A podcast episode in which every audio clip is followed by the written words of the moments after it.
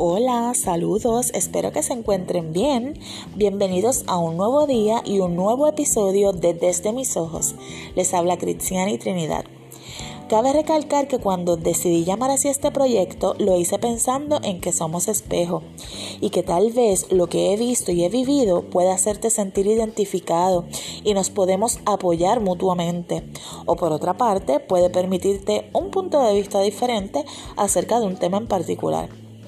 Habiendo mencionado esto, les extiendo a todos un fuerte abrazo y les exhorto a tomarse un momento. Detén cualquier cosa que estés haciendo. Claro está que si estás guiando, sigue pendiente a tu ruta.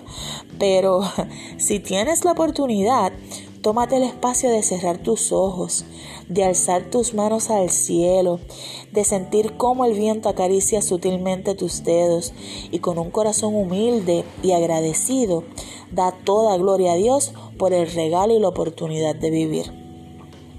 En este día, y como segundo tema de nuestra encomienda, les voy a hablar un poquito de mí, solo para que me conozcan, sepan quién soy y qué fue lo que me motivó a emprender en esta plataforma.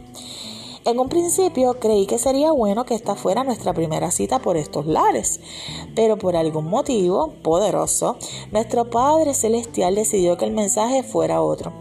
Por lo tanto, fui una hija obediente, dejé fluir al Espíritu Santo en mí y es este el momento que hizo el Señor para poder compartir con ustedes un pedacito de mi testimonio. La realidad es que la historia es mucha porque la vida es corta, pero el tiempo largo y cada minuto vivido está impregnado de momentos. Entonces, reconociendo la cantidad de memorias que he podido construir con los años y cuánto han impactado a mi vida, solo puedo comenzar reconociendo cuántas veces he sido rescatada por mi Señor, lo que me provoca gritarle al mundo y a viva voz que la fidelidad, el amor y la misericordia de Dios van mucho más allá de nuestro propio entendimiento que muchos procesos nos toca afrontar, pero qué bueno es cuando podemos reconocer que en medio de cada uno de esos procesos el favor de Dios siempre estuvo a nuestro lado y su amor nos abrazó. Entonces, vamos al grano, ¿quién es Cristiani?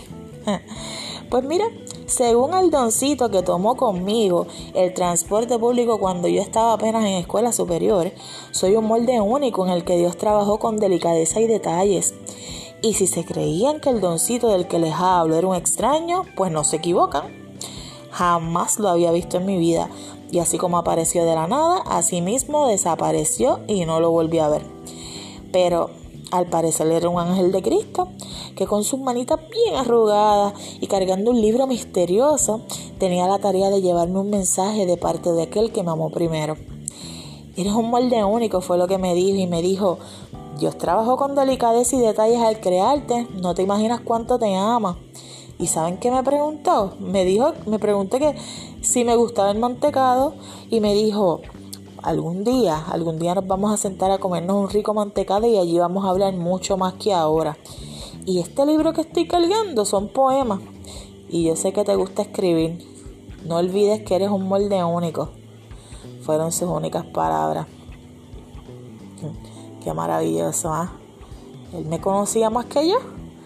Pero sabes algo que yo no entendía de mi encuentro con aquel ser de luz porque yo estaba en plena etapa adolescente, rebelde y creyéndome adulta y en ese momento de todo ese mensaje solo me había impactado la forma en la que desapareció ante mis ojos mientras me decía adiós.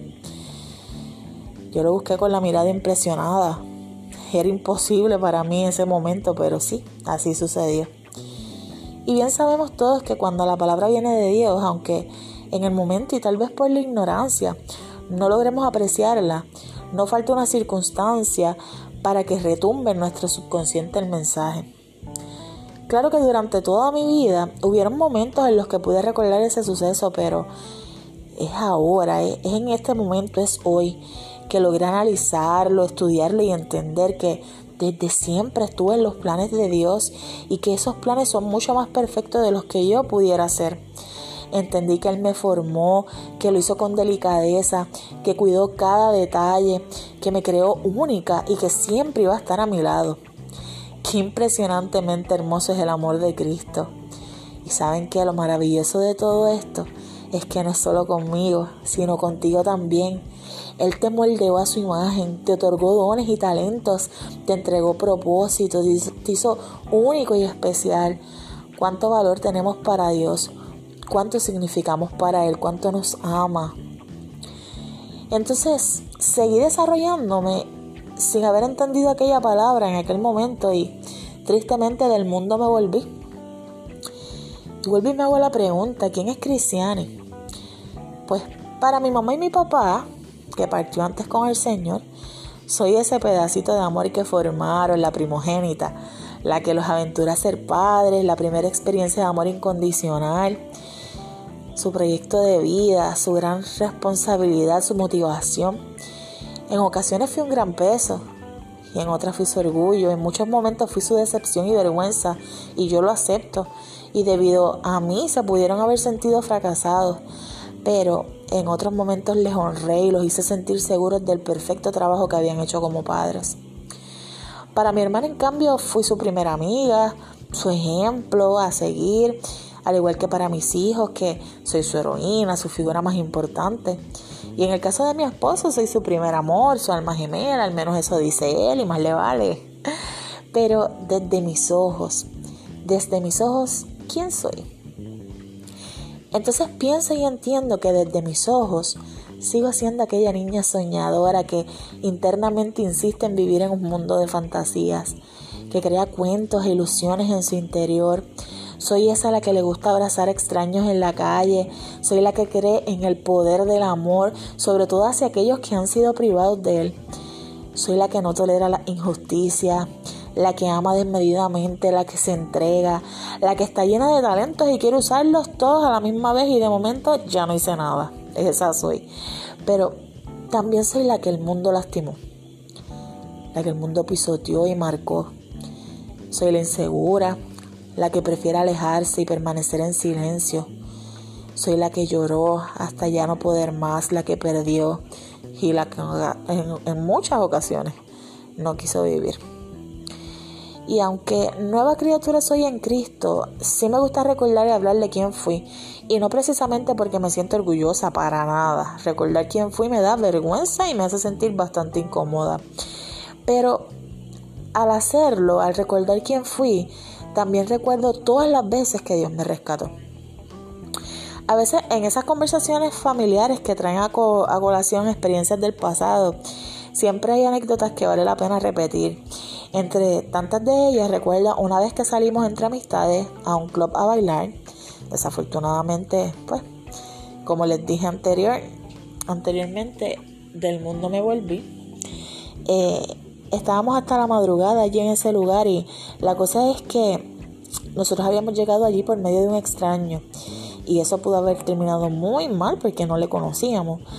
No obstante, llegaron las 4 de la madrugada y no teníamos cómo llegar a nuestras casas todas éramos mujeres, decidimos irnos caminando de madrugada en plena oscuridad desde San Lorenzo hacia Caguas por la carretera vieja. Sorprendentemente, después de aquella noche, Dios me está permitiendo contarles hoy que fui protegida y que Él caminó a nuestro lado. Y ahora que lo pienso, yo me lo imagino hasta llorando al lado de nosotras mientras nos acompañaba, deseando que lo pudiéramos ver y sentir, que pudiéramos entender que ese no era el camino, que, que Él tenía otros planes para nosotros, pero lo importante es que aún nuestra imperfección no lo alejó ni fue razón para abandonarnos. Y ahora, hablando de eso y en tema tal vez un poco aparte, pero también tiene que ver me viene a la mente una conversación que tuve hace poco con una hermanita muy especial para mí.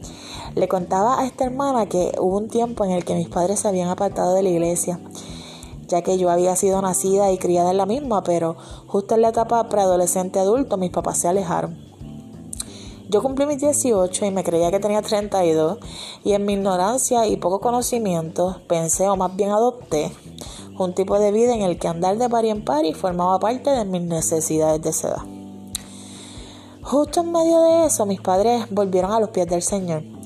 Entonces, papi respetaba mis decisiones de andar de las madrugadas por las discotecas y Ahora que lo, que lo entiendo y lo pienso, definitivamente me quito el sombrero porque no debió de haber sido fácil como padre. Entonces, aunque mi papá respetara mis decisiones y mi mamá también, me exigían acompañarlos cada domingo a la iglesia. Yo me enojaba internamente, pero no protestaba porque yo los respetaba. Y me caía del sueño en el servicio porque estaba amanecida. Y no solo bastó con la tortura que yo sentía en aquel momento de tener que ir a la iglesia, sino que también me pusieron a limpiarla los sábados. Resulta que aquella iglesia cerró con el tiempo y mis padres nuevamente se quedaron sin congregarse. Y yo pues seguí tomando malas decisiones y seguí por el mundo, pero pasaron los años y Dios me llamó. ¿Y de qué manera lo hizo? Y caí rendida como nunca. Yo el velo me fue quitado de una forma sorprendente y comencé a ver la vida distinto y Dios comenzó a trabajar poco a poco en mí y vinieron muchos cambios. Entonces yo, aquella, aquella que fui rebelde, invité a mi papá a mi nuevo hogar, que era mi iglesia. Entonces allí mi papá se reencontró con el Señor nuevamente, allí se avivó su espíritu, allí se quebrantó su alma y alzó sus manos al cielo en adoración y poco tiempo después murió. Mm, murió pero en los brazos de Cristo. O sea que fui tropiezo, pero eso no impidió que yo fuera instrumento también, porque había un propósito. De esas más maneras he visto la misericordia de Dios y ella me libertó. Una y otra vez fui rescatada por Él y sé que su gracia me va a acompañar todos los días de mi vida y no solamente a mí, a ti también. Y aunque nueva criatura seamos y a, y a diario trabajemos en nosotros mismos, todo lo que fuimos y lo que somos, bueno o malo, nos trajo hasta este momento y nos moldeó. Por eso es importante continuar instruyendo a nuestros niños y nuestros jóvenes. Por eso es necesario conocer la tempestad para reconocer la calma. Tenemos que seguir el camino. Tenemos que seguir perseverando, no, no nos podemos quitar. Y no solamente eso, sino que en medio de los cambios que produce el Evangelio en nuestras vidas, es importante sí recordar y sí hablar de quiénes fuimos, porque de esa forma vamos a ayudar a otros, vamos, vamos a mostrarle a, otros que sí los podemos entender, que, que sí, que, que, que estamos conectados, que no somos un mundo aparte. De esa forma les demostramos que no somos perfectos, que es una falsa percepción que tienen muchos de nosotros.